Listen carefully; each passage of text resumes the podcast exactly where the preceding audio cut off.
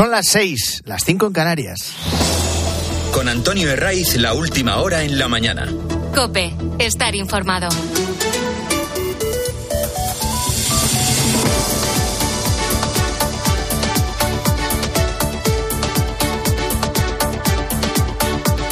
Muy buenos días, estrenamos aquí la mañana del fin de semana de Cope, es 16 de diciembre.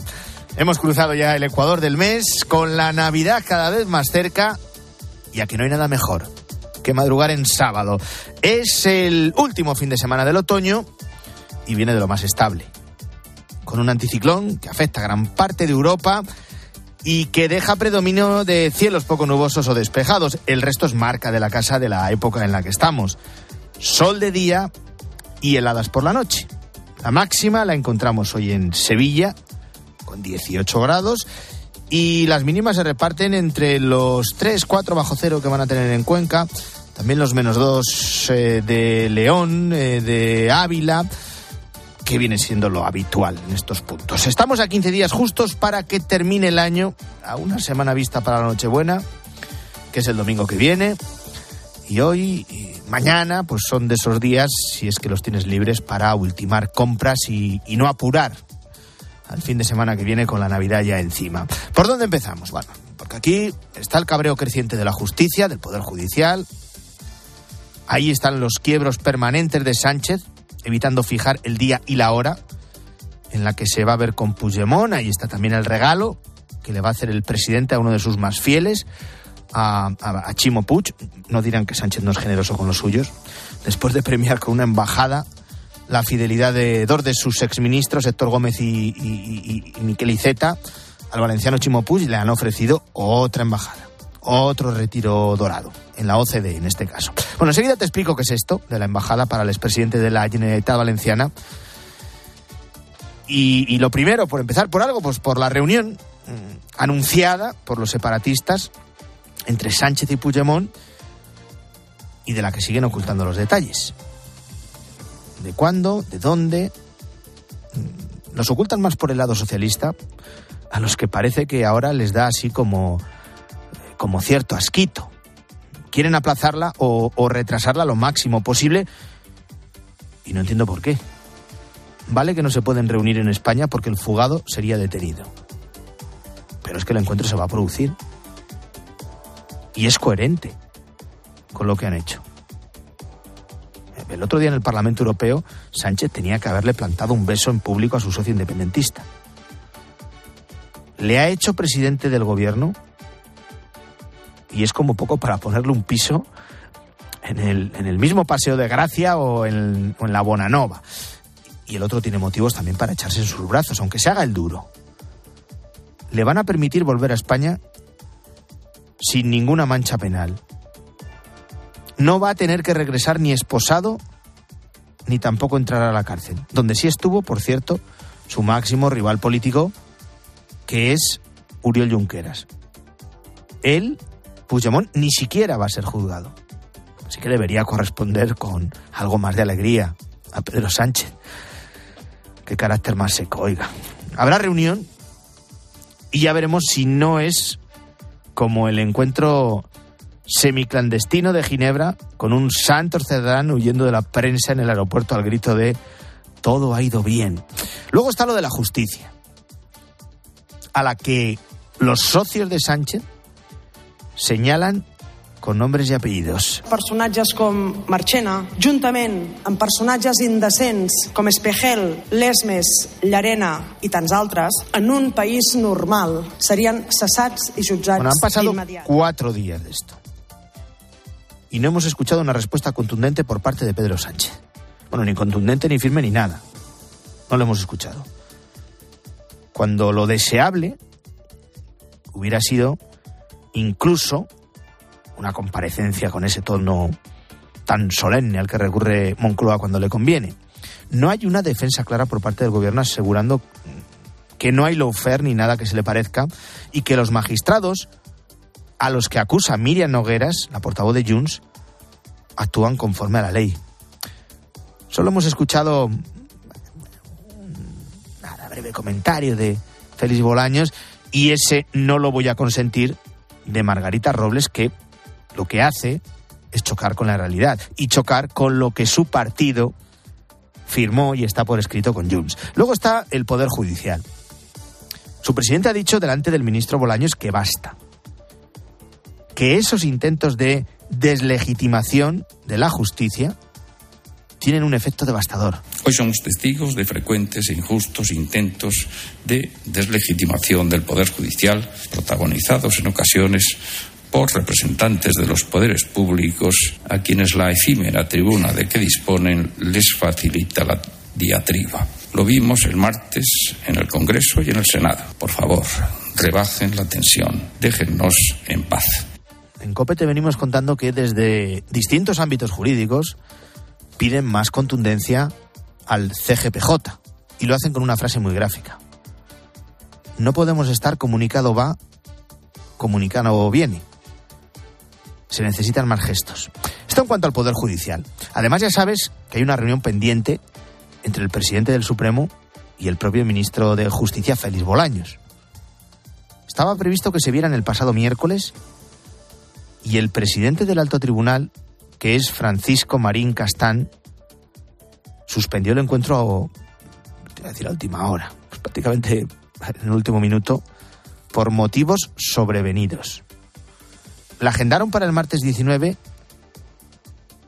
y aún está en el aire, lo que confirma la enorme desconfianza que hay en la justicia ante una amnistía que echa por tierra todo su trabajo y que rompe el principio de igualdad de los españoles ante la ley.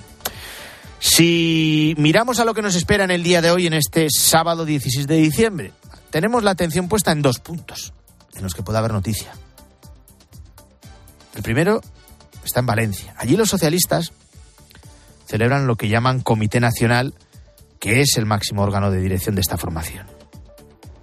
Y es en este cónclave en el que el todavía líder de la Federación Socialista Valenciana, el expresidente Chimo Puig, va a anunciar que da un paso al lado para que se abra una renovación en el PSPV.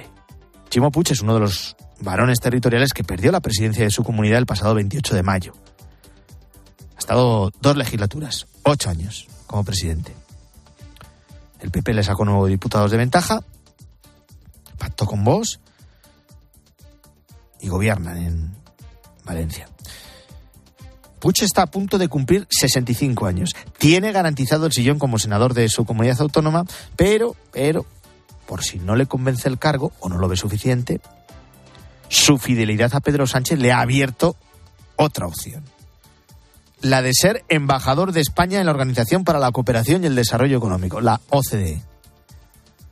Esto de nombrar embajadores a políticos afines se ha convertido en una nueva especialidad de Sánchez. El que se queda sin el puesto que tenía, aunque pueda seguir siendo eh, diputado o senador, como en el caso de Chimo Puig, venga, le designamos como embajador. Da igual que no tenga ningún tipo de trayectoria internacional. ¿Qué más da que no haya tenido contacto alguno con los organismos a los que son destinados? Ahí tenemos a dos exministros, como Héctor Gómez o Miquel Iceta. Ninguno de los dos pertenece a la carrera diplomática. Pero Gómez ha sido nombrado como nuevo representante permanente de España ante la ONU en Nueva York y Miquel Iceta ante la UNESCO. ¿Chimo Puig va a seguir sus pasos en la OCDE? es una opción que no le desagrada. Yo diría que ni a él ni a casi ningún alto cargo. De momento, el expresidente valenciano abre la puerta a la renovación en la cúpula de su partido en esta comunidad. En el que se necesiten eh, nous vents, nous canvis, nous lideratges. Va a ser mai un obstacle, sino Nuevos liderazgos. Si acepta lo de ser embajador de la OCDE, tendrá un sueldo por encima de los 135.000 euros al año, lo cual no deja de ser un retiro más que dorado. La sede la tendría en París. De ahí la decisión que anuncié hoy. ¿Quién le va a suceder? Veremos. Se habla del alcalde de Mislata, de Carlos Bielsa. Se habla de Pilar Bernabé, de la actual delegada del gobierno en la Comunidad Valenciana. También de Alejandro Soler, secretario general de Alicante. Y como apuesta de Ferraz, se incluye en las quinielas a Diana Morán, la ministra de Ciencia, que fue alcaldesa de Gandía. Da igual el nombre ser alguien con el visto bueno de Pedro Sánchez que tutelará hasta donde pueda el proceso de relevo, como ha hecho en otras comunidades. Y la salida de Puig, si termina en la OCDE, nos confirmará una moraleja que ya hemos visto muchas veces. El que es fiel a Pedro Sánchez tiene premio. Y Puig ha sido tan fiel como sumiso. No le hemos escuchado alzar la voz contra ninguna de las decisiones más controvertidas del presidente del gobierno, ni ahora con lo de la amnistía, ni antes con la eliminación del delito de sedición, ni hace cinco años, aunque nos parezca ahora principio de los tiempos, contra los indultos. El gobierno de España lanza una iniciativa en favor del reencuentro y la lanza a la sociedad catalana y a la sociedad española. Más allá de los interesados, lo importante es el interés general de la ciudadanía. Y lo que está claro es que es una manera de avanzar. Bueno, esto lo dijo a cuenta de los indultos, pero se puede aplicar a lo de la amnistía. El argumento del interés general vale para todo. Aunque de lo que se trata es de liberar a delincuentes para seguir en el poder. No hay más. Y esta sumisión a la doctrina de Sánchez tiene premio. Habrá que ver si acepta Chimo Puig como embajador de España ante la OCDE en París. Y la segunda cita de este sábado, la que hay que echar también un ojo, es al pulso entre Podemos y Sumar. Después de que Yolanda Díaz humillara a los de Iglesias, dejándole seis ministros en el gobierno, vetando a Irene Montero en las listas o ninguneándoles en la negociación con Pedro Sánchez, llega otra cita electoral que precisamente fue el punto de despegue de Podemos en 2014. Las elecciones europeas, que en esta ocasión están previstas para el 9 de junio del próximo año. Hoy los de Pablo Iglesias, a un paso del abismo, sin apenas representación territorial y con sus únicos cinco diputados del Congreso en el grupo mixto, tratan de contrarrestar la presentación de Sumar Galicia. Y lo van a hacer en un acto en Madrid, donde van a dar van a intentar dar sensación de fuerza, de unidad, tras las sonadas salidas como la de Roberto Sotomayor. Y ya veremos si en ese acto que han convocado a las 11 en el Palacio de la Prensa de Madrid, en la Plaza de Callao, no hay algo más. Se está especulando, pues, con muchas posibilidades. ¿Se anunciará el regreso de Pablo Iglesias a la primera línea de la política? Porque no ha terminado de irse nunca, al revés. ¿Se anunciará la candidatura de Irene Montero como cabeza de lista de Podemos a las europeas? Veremos. Las elecciones del próximo año son la última oportunidad para evitar la desaparición de este partido. La están rozando. Hay más noticias en este sábado y te las cuento ya en titulares con Luis Calabor. Ataque con granadas. Una persona ha muerto y otras 26 han resultado heridas, seis de ellas de gravedad, en un consejo local en Ucrania por la explosión de varias granadas arrojadas por un concejal del partido de Zelensky. Se investigan los motivos, pero la principal sospecha apunta a un acto terrorista. Por error. El ejército israelí mata por error a tres rehenes creyendo que se trataban de terroristas de Hamas. Han abierto una investigación para aclarar las causas de lo ocurrido. Han pedido perdón y han asumido toda la responsabilidad de su muerte. Robo en los aeropuertos. Detenidos 14 trabajadores del aeropuerto de Tenerife Sur que robaban en las maletas de los viajeros. Entre todo el material sustraído, que incluye joyas y móviles de alta gama, habrían conseguido un botín de 2 millones de euros. Multa millonaria. El exalcalde de Nueva York y exabogado de Donald Trump, Rudy Giuliani, ha sido condenado a pagar una multa de 148 millones de dólares por difamación y daños morales a dos trabajadoras electorales del estado de Georgia. Les acusó sin pruebas de manipular votos de las pasadas elecciones presidenciales. Así ha comenzado la mañana del fin de semana de COPE. Ya sabes que nos vamos hasta las ocho y media, que es cuando llega César Lumbreras, toca la chifla y nos convoca a todas las gentes del campo a Agropopular. Ahora son las 6 y 14, 5 y 14 en Canarias. Antonio de Ray. La mañana. Cope, estar informado.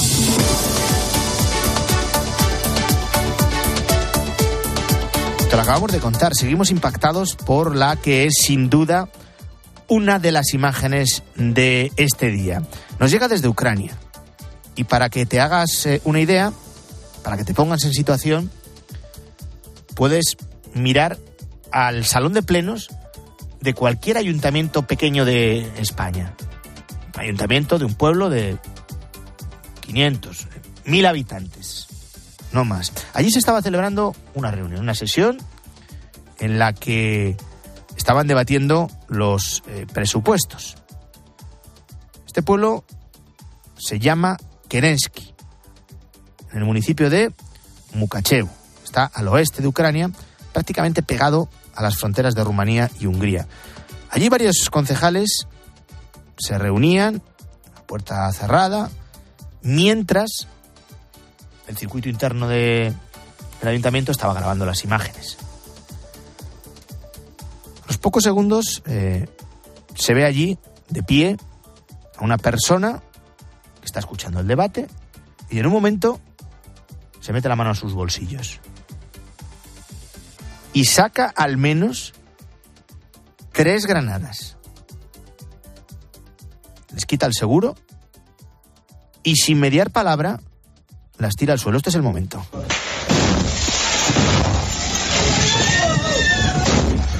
El resto ya lo escuchas. Los artefactos explotan a escasos centímetros de los concejales, prácticamente en los pies de los que se sentaban en primera fila. El resultado, hay informaciones confusas, pero todo apunta a que hay un muerto y al menos 26 heridos, que son la práctica totalidad de los que en ese momento estaban en esas dependencias municipales. ¿Quién ha detonado las granadas? Según algunos medios locales, se trataría de Sergi Batrin, que es concejal del partido Siervo del Pueblo, es decir, la formación política del presidente ucraniano Volodymyr Zelensky. ¿Y por qué? No está clara la motivación. Allí se estaba discutiendo sobre los presupuestos. En concreto sobre el aumento salarial para los funcionarios de la localidad. Minutos después de esa discusión, el autor salió del pleno y regresó con las granadas. A mí no deja de sorprenderme la tranquilidad con la que esta persona portaba esos artefactos, pide la palabra, dice, ¿me vais a dejar hablar? Se mete la mano al bolsillo y saca esas granadas de mano. Ahora la, policía de la región ha iniciado una investigación. Hasta el lugar se han trasladado agentes, expertos en explosivos, peritos forenses, y se está investigando este suceso como un presunto acto terrorista. Todo esto ha ocurrido el mismo día que terminaba la última cumbre de jefes de Estado y de Gobierno de la Unión Europea de este 2023. Una cumbre en la que Álvaro Saez, buenos días. ¿Qué tal, Antonio? Buenos días. Precisamente Ucrania, el país que preside Volodymyr Zelensky, ha logrado una de cal y otra de arena. Sí, buenos días. Eh, ha sido este sábado que se cumplen 662 días de guerra contra Rusia y por fin Hungría levantaba ese veto a iniciar las negociaciones de su futura adhesión junto a la de Moldavia. Ha sido además con un gesto, el de la salida pactada de la reunión de líderes de su primer ministro, Víctor Orbán, el más reacio a la apertura de estas negociaciones. Zelensky ha logrado su ansiada petición, aunque para que Ucrania sea considerado como miembro de facto hay que van a pasar varios años, décadas, dicen algunos, pero a la vez que Zelensky conseguía este simbólico gesto, veía como Víctor Orbán, el presidente de Hungría, vetaba la ayuda de 50.000 millones de euros para Kiev que cuenta el que contaba el próximo presupuesto comunitario. ¿Y cuál es el resultado? Pues que esta mesa de negociación sobre el presupuesto para ayuda a Kiev se volverá a debatir en enero. Y de la guerra de Ucrania a, otro conflicto bélico, en este caso el de Israel y Gaza. Atento, esta noche el ejército israelí ha reconocido que ha matado a tres rehenes israelíes que estaban en manos de los terroristas de Hamas. Esto puede dar un giro a la situación porque en estas últimas semanas se estaban multiplicando las voces críticas contra el primer ministro Benjamin Netanyahu. Críticas que han ido en aumento desde ese ataque indiscriminado por tierra, mar y aire del 7 de octubre que el gobierno de Netanyahu ni la inteligencia israelí vieron venir. Toda la comunidad internacional lleva tiempo pidiendo que se respete el derecho internacional en la franja. Y esta semana su máximo aliado, Estados Unidos, reconocía que estaban perdiendo apoyo. En un comunicado, las Fuerzas Armadas israelíes aseguran que los eh, identificaron a esos tres rehenes erróneamente como una amenaza. Eh, así que las tropas dispararon contra ellos y los mataron. Tres rehenes secuestrados por Hamas el pasado 7 de octubre. Ha dado más explicaciones sobre ello Daniel Lagari, que es general de brigada de las Fuerzas de Defensa de Israel. Es un incidente trágico que tuvo lugar en una zona de combate donde los soldados se enfrentaron a muchos terroristas y libraron duras batallas en los últimos días, incluido hoy. En algunos casos también se encontraron con terroristas suicidas que realizaban atentados con bombas, sin armas, además de experimentar ataques en los que los terroristas intentaron engañar a los soldados y atraerlos a una trampa. De acuerdo con los últimos datos del Ministerio de Sanidad de Hamas, desde el 7 de octubre han muerto cerca de 18.800 eh, palestinos en los bombardeos israelíes, la mayoría mujeres, niños y adolescentes. Atento a este dato. España es el tercer país del mundo en consumo de alcohol, con una media de 11 litros por persona al año. Alguno dirá, eh, estoy por encima, otros dirán, estoy por debajo porque no pruebo el alcohol o lo pruebo prácticamente de forma testimonial. La media mundial se sitúa en 8,6 litros con ese consumo por persona al año. Y fíjate, a pesar de que su venta está prohibida a menores, el consumo comienza a los 14 años. Estamos hablando de adolescentes que cursan, pues eso, segundo, tercero de la ESO. Y estos niveles de consumo tienen sus consecuencias. Un 6% de la población padece un trastorno por alcohol. Agustín es una de esas personas tuve una perforación de estómago muy, muy seria. Luego, a partir de ahí, me dio un infarto. La depresión que pasé, pero me dejó una ansiedad y la voy controlando. Incluso hoy no tomo ninguna medicación para ello, pero psicológicamente me dejó eh, mal. Los especialistas advierten de que no hay riesgo cero en el consumo de bebidas alcohólicas. De hecho, 200 enfermedades están directamente vinculadas. Cualquier órgano se puede ver afectado. La cirrosis es la enfermedad más asociada al consumo de alcohol, pero puede dañar el sistema digestivo, el páncreas, eh, incluso la boca. Eh, no hay que decir tampoco, eh, y no hay que ocultar, que tiene efectos en el, en el cerebro y que pueden verse afectados músculos y huesos. Depende de nuestro estado de salud general y de nuestro ADN, pero el mínimo consumo puede hacernos daño, asegura el doctor Ignacio Novo la gente que consume alcohol tiene mayor riesgo de desarrollar enfermedades como el cáncer, ¿no? Nadie está libre de esto. Obviamente, cuanto más tiempo consuma uno y cuanto más cantidad consuma uno, mayor es el riesgo y a esto le sumamos la predisposición genética que uno pueda tener. Pero el riesgo cero eh, no existe. Eh, eso es la, realidad que, conocemos hoy en día.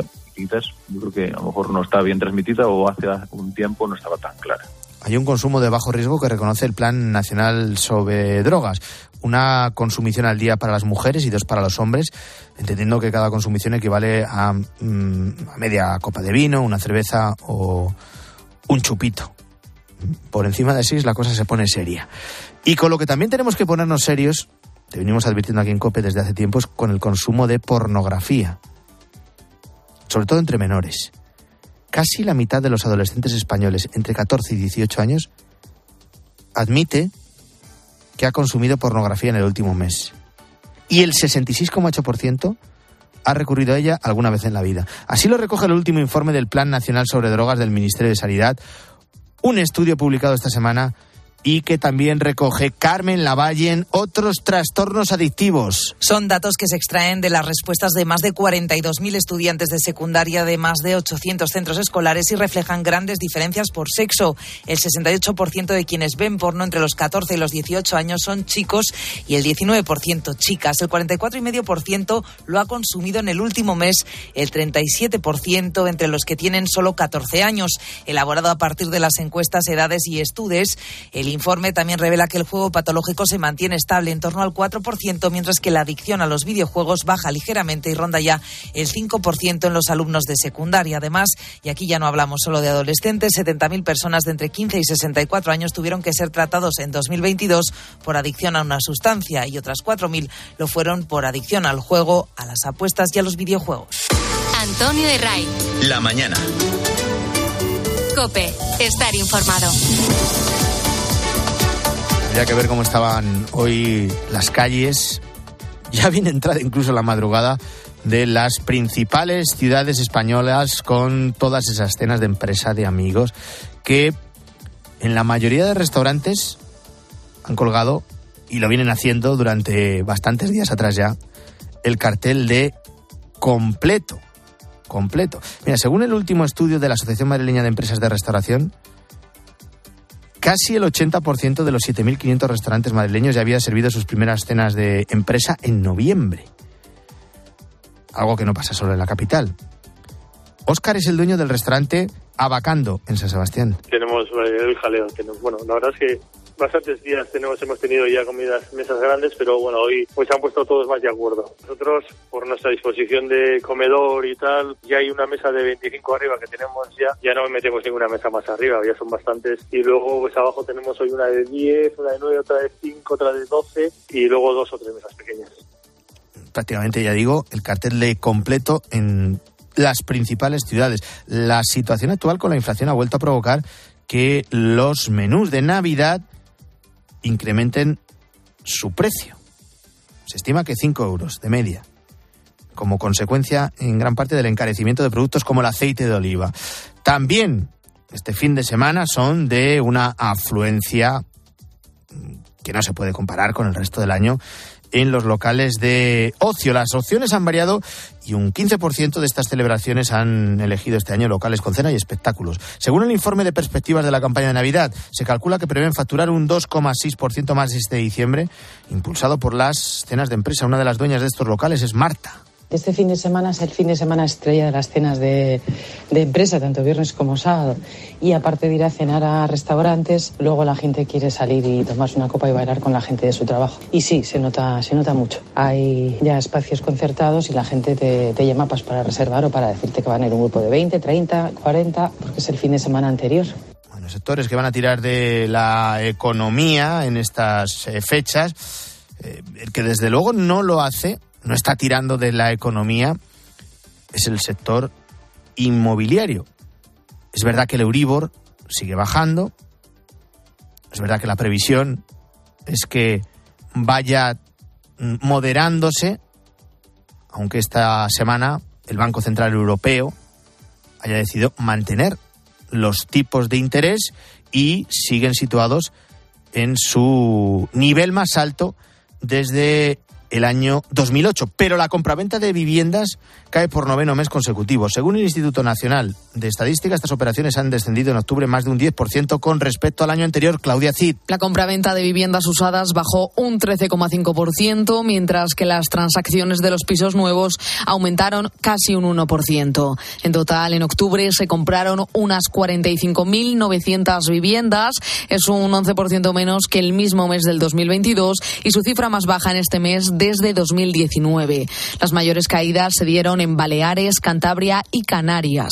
Se nota el impacto del encarecimiento del crédito en unas operaciones que probablemente se cerraron con un Euribor en el entorno del 4,1%, niveles de agosto, ya que las operaciones pueden tardar un par de meses en cerrarse. A pesar de la ralentización, el sector inmobiliario aguanta por encima de las 45.000 compraventas y ya se han superado las 500.000 operaciones. Los portales inmobiliarios calculan que este 2023 pueda llegar a ser el segundo mejor año desde 2007. Todo un hito teniendo en cuenta el alto nivel al que se encuentran los tipos de interés. Antonio de Ray. La mañana. Cope, estar informado.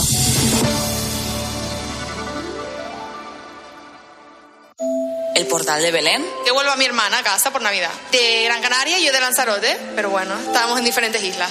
¿Y a ti? ¿Qué es lo que más te ilusiona de la Navidad? Lo que más me ilusiona de la Navidad es el mensaje que trae, la esperanza que porta y concretamente que volveré a ver a mi padre.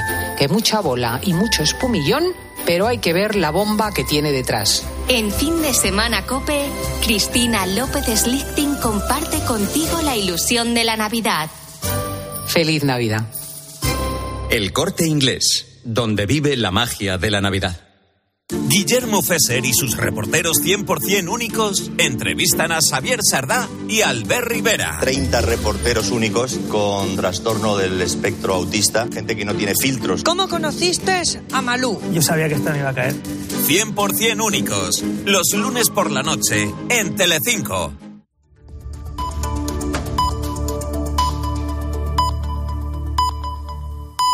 Son las seis y media, las cinco y media en Canarias. Con Antonio Herraiz, la última hora en la mañana. Cope, estar informado.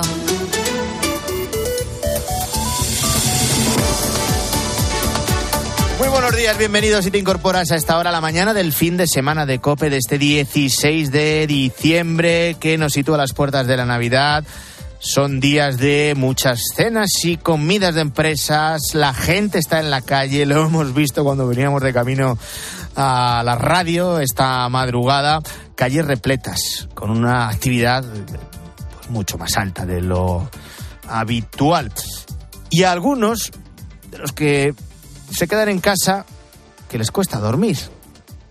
¿Alguna vez te ha costado conciliar el sueño? ¿Padeces insomnio? ¿Eres de los que nos escuchas a esta hora despierto precisamente por eso? Porque no puedes pegar ojo habitualmente. O lo haces de manera muy intermitente. Bueno, pues si eres de esos, de los que tiene insomnio de forma regular, seguro que algún amigo o conocido te ha recomendado alguna vez que tomes un producto con melatonina. Incluso tú mismo lo has podido ver en un supermercado o en una farmacia eh, con el título de ser un complemento alimenticio. Suele ser muy comercializado y suele ser también propio de los anuncios publicitarios. Déjame decirte que si lo consumes no eres el único, como tú se estima que hay pues cerca de 200.000 personas en España que la usan a diario para conseguir conciliar el sueño y ya no te cuento en todo el mundo. Está el consumo que hay de los suplementos de melatonina que en Estados Unidos las autoridades sanitarias han decidido alertar de su uso masivo. No solo lo consumen los adultos, sino que se lo administran también a los más pequeños, para que no den guerra por las noches. Y ahí está el problema más grande. Se estima que uno de cada cinco niños la consumen de forma diaria y sin supervisión médica, a veces como si fueran caramelos. Una cifra que podría parecerse mucho a la de España. Y aquí también se puede acceder a este fármaco, que es lo que es, sin receta y sin tener prescripción médica. Algo que podría ser perjudicial. Lo explica a COPE el doctor Gonzalo Pin, pediatra, coordinador del Grupo de Trabajo del Sueño y Cronobiología de la Asociación Española de Pediatría. Lo que hace es poner en hora todas las células de nuestro organismo en relación con el medio ambiente. Por eso es la hormona que tenemos muy pequeña cantidad por el día y tenemos mucha más cantidad por la noche porque es el mensajero que utiliza fundamentalmente el cerebro para, para indicar las horas necesarias del descanso. Bueno, él mismo nos cuenta que no hay que demonizar este medicamento, pero sí que hay que usarlo con las dosis y el uso eh, recomendado siempre por un médico. Por eso mismo está creciendo la corriente que pide que este fármaco se regule y que se acceda a él con receta médica. Porque claro, eso de automedicarnos nosotros mismos, ya no te cuento un niño, sin ninguna supervisión médica, hace que pasemos por alto los posibles efectos adversos de aquellos fármacos que contienen melatonina.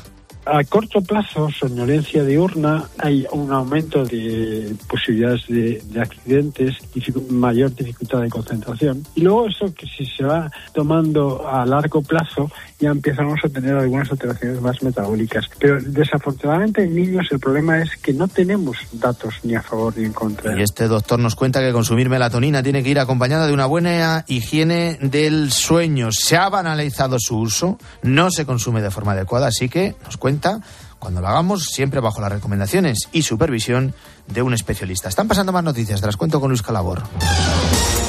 El Poder Judicial se defiende ante el señalamiento de jueces. El presidente del Consejo General del Poder Judicial, Vicente Aguilarte, eleva el tono y lanza un déjenos en paz tres días después del ataque de la portavoz de Junts per Cataluña desde la tribuna del Congreso. Ante el ministro Bolaños, Vicente Aguilarte mira al gobierno y recuerda que ningún poder del Estado puede ser cómplice de estas campañas ni con sus actitudes ni con sus silencios. El PP exige a la presidenta del Congreso que retire del diario de sesiones las acusaciones de la separatista Miriam El Partido Socialista de Valencia celebra un comité que abre la puerta a la salida de Chimo Puig. El expresidente valenciano perdió las elecciones el pasado 28 de mayo. Es senador por designación autonómica y hay una propuesta del gobierno para que sea embajador de la OCDE. Puig estaría dispuesto a aceptar ese retiro dorado con sede en París. Y el Barça necesita hoy la victoria para no descolgarse más eh, de los puestos de arriba de la liga. Raúl Liñares. Siete puntos es la diferencia con el líder, con el Girona. El conjunto culé necesita sumar los tres puntos frente al Valencia en Mestalla. Xavi Hernández se ha mostrado descontento con el entorno, cree que no está ayudando al equipo desde fuera y ha dejado un recado a la prensa. Nos hemos clasificado primeros de Champions. Por cierto, ninguno de vosotros me felicitó la última rueda de prensa por ello. Sí, sí. Primer objetivo cumplido. Vamos a intentar hacer una temporada mínimamente notable y si es de excelente, pues ¿qué haremos con todo lo que está sucediendo ahora? El partido será a las 9 de la noche y la jornada 17 ha comenzado con la victoria de Sosuna por 1-0 frente al Rayo Vallecano. A las 2 más fútbol, Celta Granada, a las 4 y cuarto uno de los platos fuertes del día, el Atleti de Bilbao Atlético de Madrid y a las 6 y media el Sevilla recibe al Getafe. En Euroliga el Valencia ha ganado a Olympiacos y el Barça ha caído frente al Olimpia Milano. Todo el deporte lo podrás seguir a partir de la una con nuestros compañeros de tiempo de juego.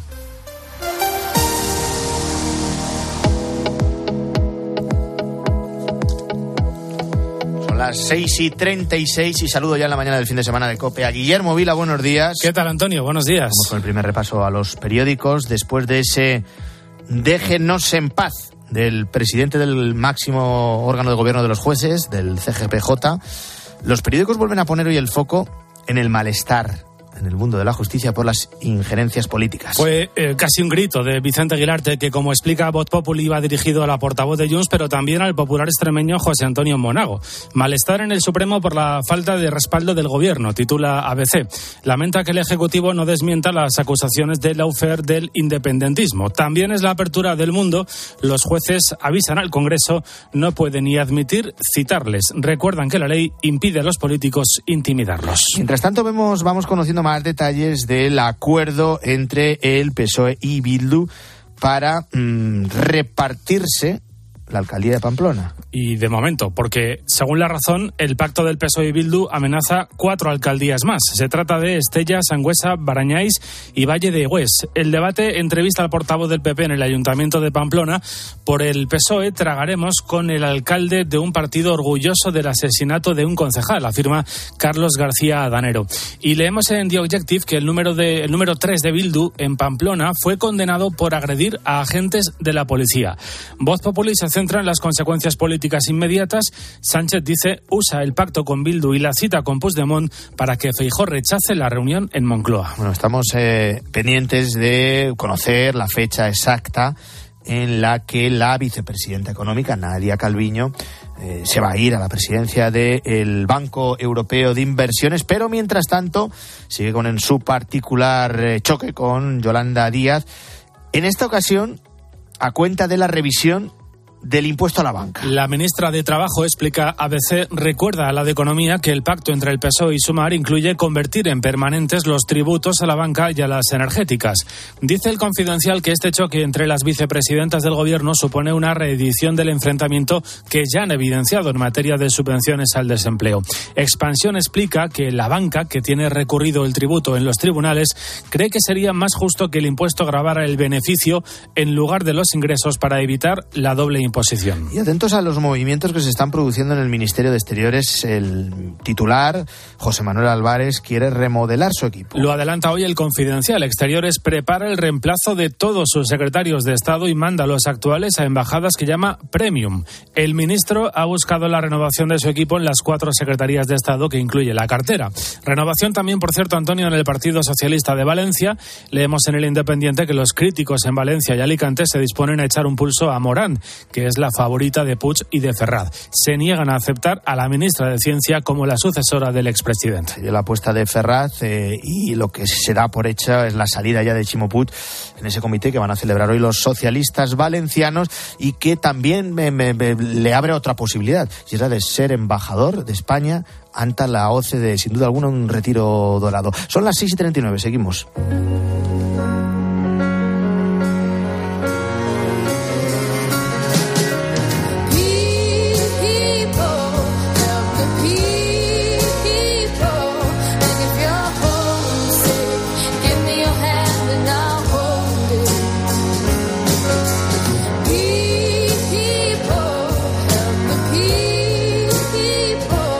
Cerrando el año en este sábado 16 de diciembre. Si miramos el calendario, faltan nada, 15 días para despedir 2023. Y, y son días de echar números, de hacer balances para tu empresa, para tu negocio incluso para tu trabajo, si es que tienes marcados objetivos al finalizar el año.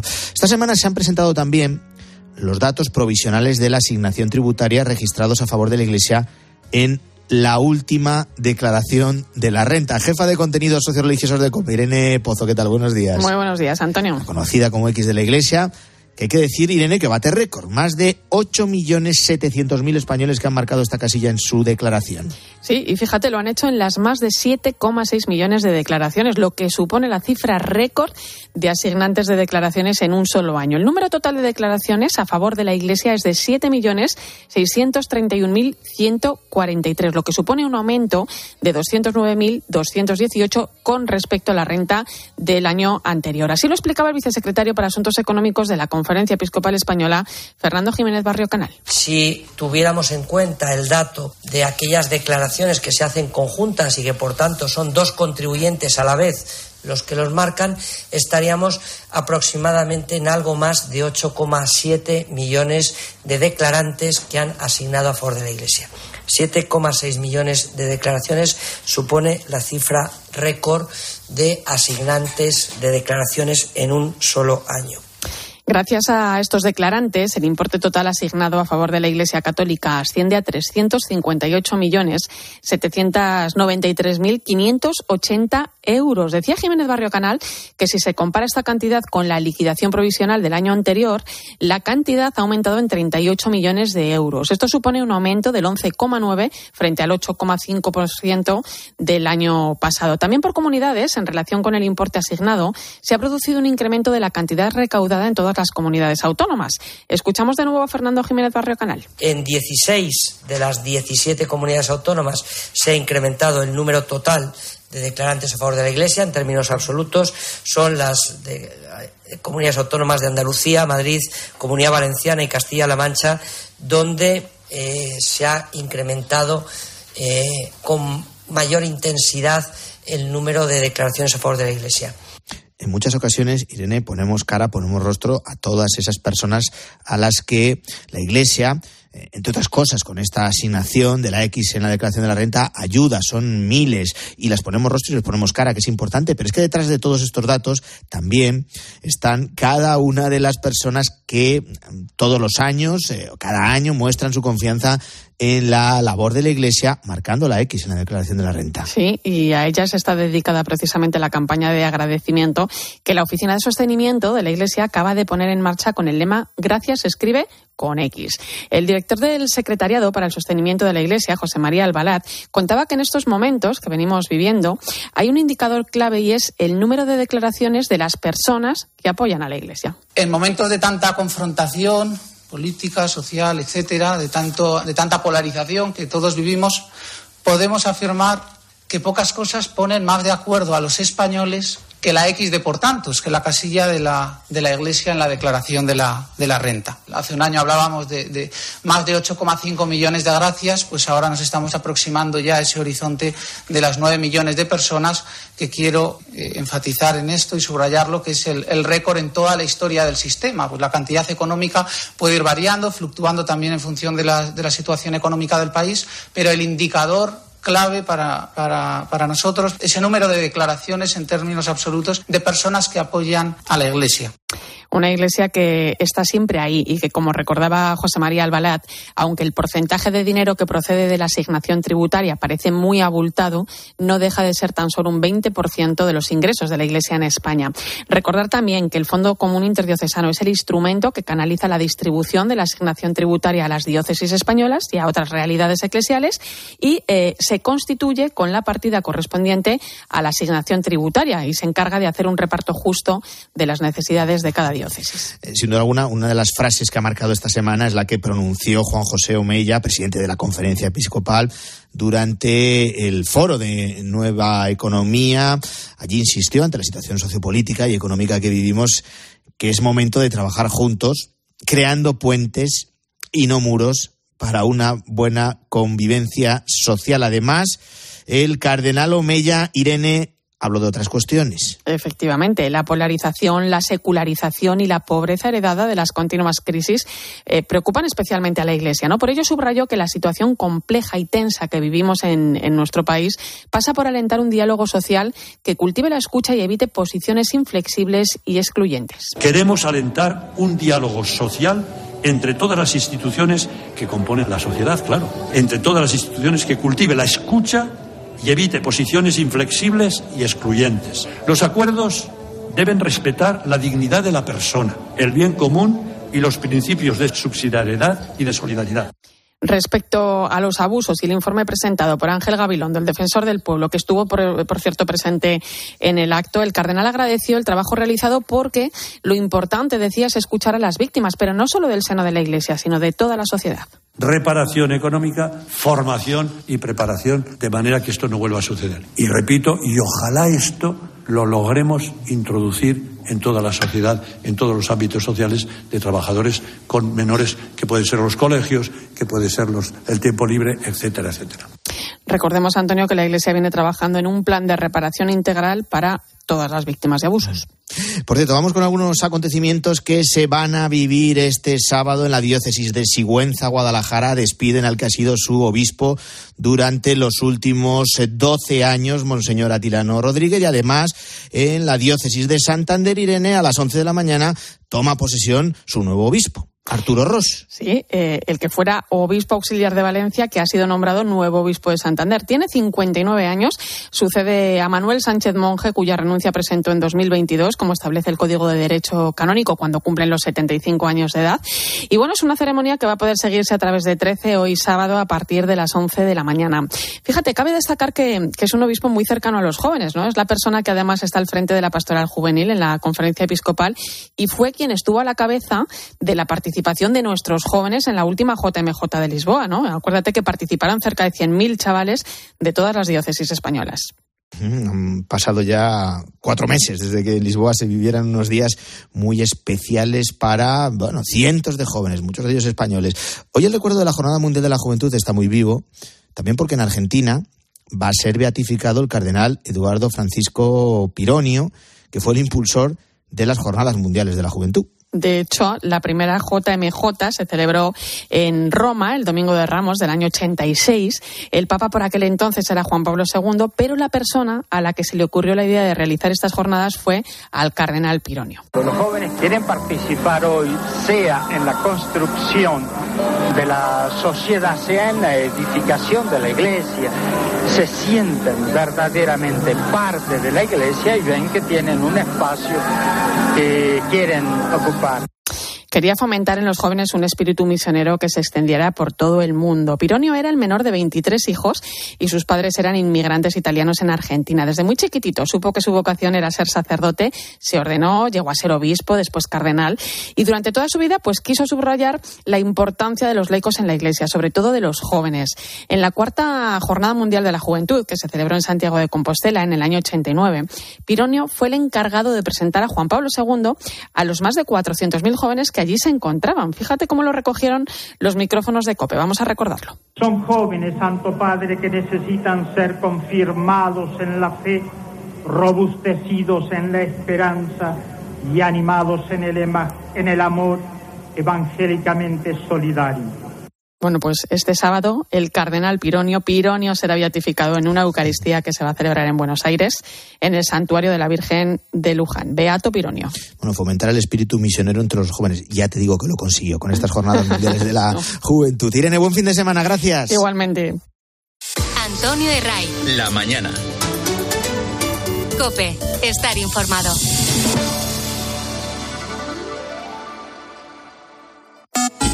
Síguenos en Twitter en arroba cope y en facebook.com barra cope.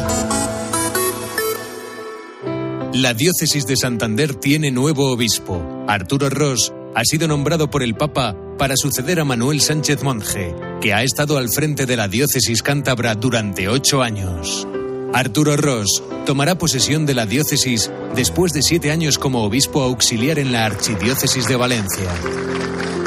Desde la Catedral de Santander, Santa Misa y toma de posesión de Monseñor Arturo Ross como obispo de Santander. El sábado a las 11 de la mañana, en 13. Si lo que te separa del universo digital de tus hijos son puertas que todavía están cerradas, ¿cuántas estás abriendo? El universo digital de tus hijos e hijas es todo un mundo. Más puertas abres, más lo entiendes. Descubre cómo en FAD.es.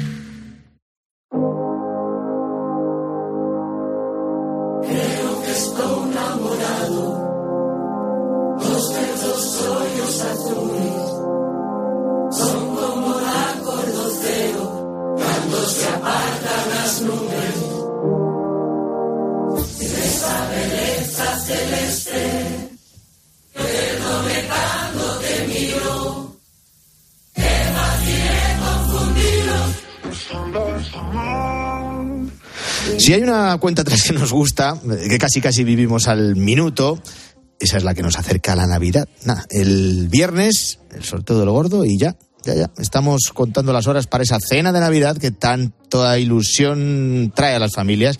Cena de Nochebuena, uno de esos momentos mágicos en el que nos reunimos con los nuestros en la mesa y a cenar se ha dicho. ¿A cenar qué?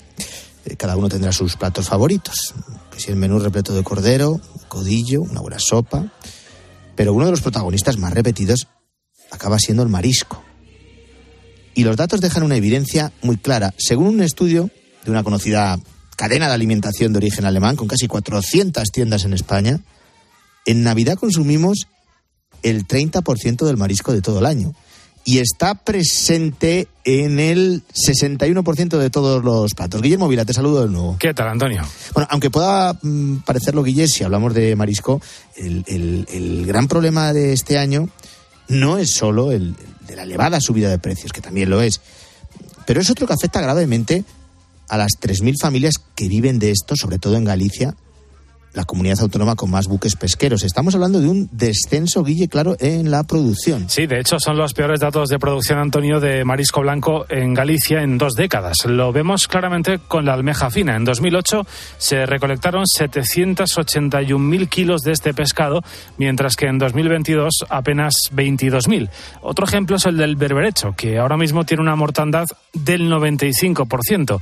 Antes un kilo solía costar entre 10 y 12 euros, ahora cuestan casi 40. Esto ha llevado a situaciones límite a pescadores como los de Noya, en La Coruña. Santiago Cruz, el patrón mayor del puerto, explica que ha llegado a tal punto que este año ni siquiera van a abrir su negocio. No vamos a abrir porque nos murió el 90% del berberecho con las temporales y las borrascas de lluvia y bajó la salinidad.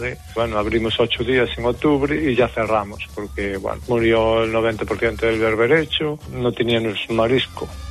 Una de las grandes preguntas, de hecho, que todo el mundo se hace es cuáles son los motivos de esta gran mortandad entre el marisco blanco. No estamos hablando de una causa única, hay varias. Santiago explica que hay un conjunto, Santiago Cruz, que hay un conjunto de factores que nos pueden dar un detalle importante y una visión de conjunto de una situación que es muy complicada. El cambio climático está ahí, pero aquí nosotros también nos afecta también las, las borrascas. eh, nosotros también ah, igual eh, nos abren ahí las compuertas de la presa del Tambre, Naturgy, en la bajamar, y bueno, y, y crea más mortandad si cabe, ¿no? Porque nos podía morir el 60%, pero si nos muere el 90%. Build a fire and gather round the tree. Fill a glass and maybe come and sing with me. Las cofradías gallegas piden ayuda urgente. Han solicitado a la Junta que las rías afectadas sean declaradas zonas catastróficas cuanto antes. Estas zonas son las de Pontevedra, Arousa y Vigo. Creen que es algo excepcional pero urgente. Las causas son varias, como hemos escuchado antes que comentaba Santiago. Por ejemplo, la falta de regularidad de las lluvias. Pero, ojo, no porque no llueva. En varios ríos, como el Tambre o el Traba, llegó a llover tanto en tan poco tiempo que estos cauces desaguaron con demasiada fuerza y el marisco llegó ya muerto. Pero el principal problema es la temperatura. Normalmente en diciembre el agua de Galicia se sitúa en los 12 grados. Este mes ha estado en 17. Y a eso hay que sumarle, Antonio, la contaminación que provoca que las depuradoras no filtren adecuadamente el agua. Una de las mejores, eh, una de las personas que mejor explica este problema es Rogelio Santos, es un pescador tradicional de La Coruña. Se ha hecho popular en las redes sociales por su capacidad para eh, visibilizar la realidad de unos eh, pescaderos y, mariscaderos que necesitan ayuda urgente. Esta campaña está mariscaderos o marisqueros. Mariscadores. Yo creo que mariscadores, ¿no? Sí, pero no mariscaderos como ponía. Perdón. Una de las personas que mejor explica este problema es Rogelio Santos, un pescador tradicional de La Coruña que se ha hecho muy popular en las redes sociales por su capacidad para visibilizar la realidad de, de unos pescaderos y de unos mariscadores que necesitan ayuda urgente. Esta campaña está siendo terrible para ellos. eh, la mayoría de los mariscadores en rías como la de Muros Noya ya habrían ganado el 70 o, el 60 o el 70% de la campaña marisquera y en este momento están a cero. Están a cero y sin ninguna solución. Y están ahí a las puertas de Navidad para preparar las cosas para poder comer en familia con los hijos, comprar los regalos de Navidad para sus hijos y toda esta gente está desamparada. Bueno, ya ha reunido a más de 30.000 seguidores en redes sociales que presencian cómo viven una situación muy precaria. Dicen que es desesperante, el mar no está bien y él lo nota casi cada día.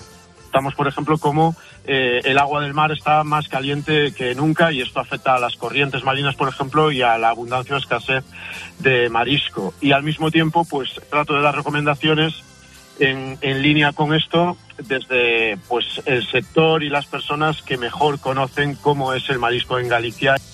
Aquí, Guillermo, el tópico de evitar que sea tarde ya no funciona. Sí, porque la situación, Antonio, es realmente complicada, como estamos explicando. Rogelio dice que hacen falta medidas por parte de la Junta de Galicia, pero insiste en que también es fundamental la concienciación de los ciudadanos. No podemos acusar a un único factor y tampoco se trata de buscar culpables, sino de que pongamos la solución para que lo que ha pasado este año se pueda ir revirtiendo y que para el año próximo pueda haber algo más de marisco y a largo plazo que podamos recuperar la capacidad productiva de nuestras rías, que al final no es un problema solo de los mariscadores, es un problema de la capacidad que tenemos como país de producir nuestros propios alimentos de gran calidad y no depender de terceros países.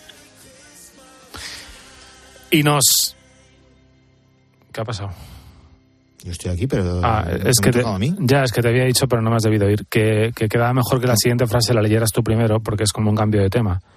Entonces lee tú lo de. Nos falta Vale. analizar cómo ven la Vale, situación. vale, perdón.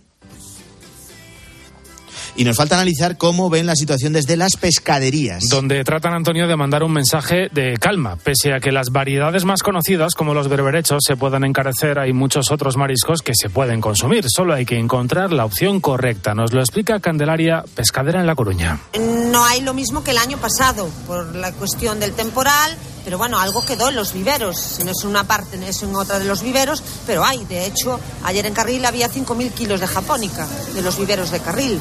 O sea, se nos murió un tanto por ciento, pero nos queda siempre algo. Bueno, estamos en una semana de, Nochebuena, de Navidad.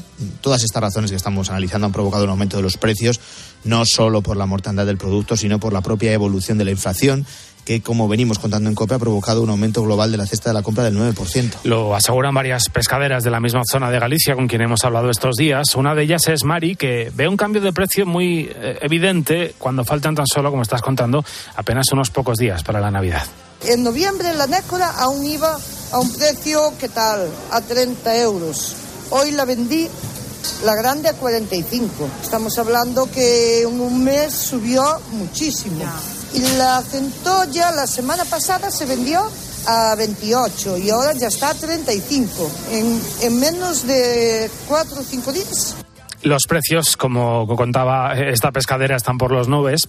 La cigala está entre 58 y 68 euros el kilo, por ejemplo, una subida de 10 euros. El camarón ha subido 20 euros el kilo, ha pasado ya de los 100 euros. Unos precios que hacen que muchas personas busquen alternativas más económicas, como este cliente de la pescadería de Mari. Estamos, estamos tanteando, pero también nuestro poder adquisitivo no es el que era el de los abuelos en su día y el producto no está igual. Entonces tiraremos de algo congelado seguramente. Si queremos poner algo de marisco en la mesa, será algún producto ultracongelado seguramente. Bueno, esa es una alternativa también, de eh, pescado, producto marisco congelado. La situación del pescado de arrastre es complicada, te la hemos contado.